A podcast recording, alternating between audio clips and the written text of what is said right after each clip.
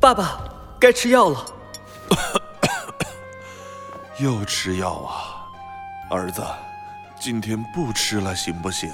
别胡说了，爸，你最近咳嗽的越来越厉害了，医生说过了，下次再到我们这的时候，给你做一个全面检查，好好找找病因。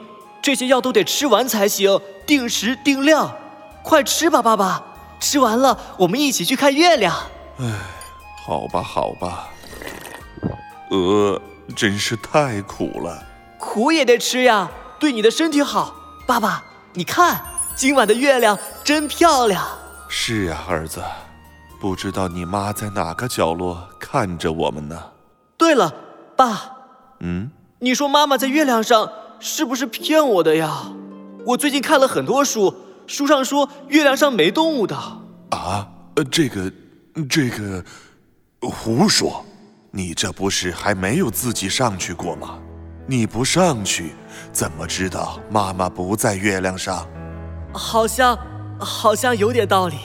没错，所以儿子，你要继续看书，学更多知识，总有一天亲自到月亮上去看一看。嗯，好吧。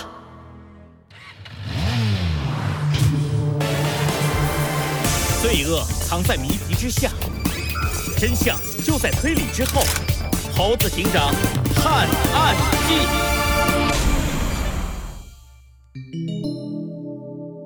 黄金与月亮六。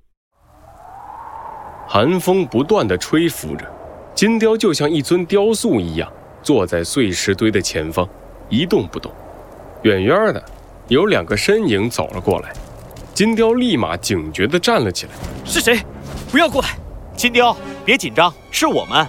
是猴子警长和小鸡墩墩，他们提着食物和水来到了金雕的身边。你们两个是专业送外卖的吗？不是叫你们不要过来了，这里很危险。金雕嘴上说着，肚子却不争气地叫了起来。猴子警长微微一笑，把手里的食物递给了金雕。一个人守在这里。周围的这些野果只能看不能吃，这滋味不好受吧？别逞强了，快吃吧！哼！金雕大口大口吃着手里的食物，猴子警长和小鸡墩墩坐到了他的两边。接下来，我要讲一个故事，一只默默无闻但又伟大的动物的故事。金雕拿着食物的手愣了一下，猴子警长自顾自地说了起来：“曾经有一个贫穷的小镇。”住在那里的动物十分贫困，连生存都成了问题。这时，有一个动物站了出来，想通过挖掘黄金来改变这个小镇的现状。幸运的是，他成功了，贫穷的小镇一下富裕了起来，还把名字改成了藏金镇。金雕咽下了嘴里的食物，眼里露出了几丝怀念的神采。可惜，美好的日子总是短暂的。依赖资源而发展的地方，总会等到资源枯竭的那一天。没过多久，黄金用完了。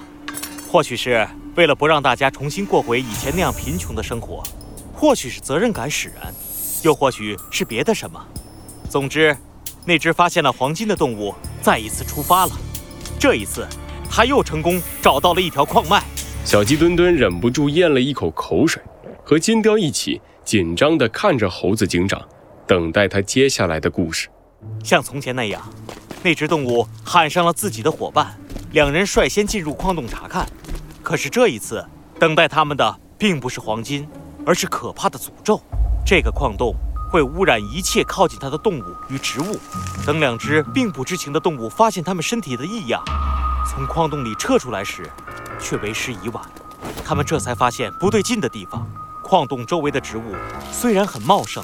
但是它们的叶子和花朵都长成了扭曲的形状，结出来的果实看似甜美多汁，可是内里却早已被污染。那两只动物不知道自己遇到了什么，只能以诅咒来形容这片矿洞里发生的事情。这个故事你应该很熟悉吧，金雕？你你是？金雕捏紧了自己的拳头，随后又无力地松开。他用悲伤的声音低沉地说道：“你。”是怎么知道这些的？并不复杂的推理。首先，啊！猴子警长的话还没说完，远方突然传来了一阵爆炸声，紧接着一团黑色的烟雾涌了起来。金雕的眼里突然出现了惊恐而又愤怒的神色。啊，不好，着火了！那个方向是我家，我的火箭。金雕张开翅膀，急切地向着尖塔的方向飞去。猴子警长和小鸡墩墩对视了一眼，也飞快地爬上了越野车。等一等！就在猴子警长要踩下油门的时候，他突然停了下来。小鸡墩墩看向猴子警长，着急地问道：“怎么了，猴子警长？我们得赶快去帮忙。”金雕的家可能着火了！别急，小鸡墩墩，你看那团烟。猴子警长皱着眉头，目光紧紧地盯着远处的烟雾。烟怎么了，猴子警长？第一，如果是真的着火的话，那团烟雾是淡白色的，这说明火势并不算大，危险性不会太高，我们不用着急。第二，烟雾如果是由燃烧产生的，那么应该会不断的上升。可是这团烟雾好像到了一定高度之后就开始不动了。第三。最关键的是，那团烟雾里完全没有看到任何的火光，因此我怀疑那团烟雾很可能并不是着火，而是人为制造出来的。人为制造出来的是谁？他为什么要做这种事情？很简单，小鸡墩墩，他的目的就是为了引开金雕。快一点，再快一点！金雕用最快的速度向着尖塔的方向飞着，很快他就抵达了尖塔的附近。白蒙蒙的雾气笼罩了尖塔的四周。糟糕，我的火箭，还有爸爸的录音。金雕的心情沉到了谷底，他紧张地撞开了尖塔的大门。可奇怪的是，没有什么火灾，只有一台奇怪的机器正不断地向着上方散发着烟雾。啊，这是什么？金雕走进了不断散发着白色雾气的机器，机器的顶部刻着一行小字。金雕俯下身，眯起眼睛。仔细的看了起来，消防演习用烟雾制造器？什么？就在金雕震惊之时，突然传来了几阵响声。金雕的脸色顿时一变，就看见尖塔里所有的窗户都被合上了。是谁？总算把你给等回来了，你飞的也太慢了。是，是你。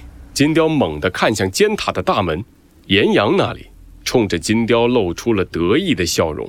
看来对你来说，还是火箭比较重要吗？你就待在这里，老老实实的等我们挖完矿吧。不行，快住手！那里没有黄金，那里只有诅咒。不等金雕的话说完，岩羊轻轻地打了一个响指，两只老山羊一左一右的合上了金雕家的大门。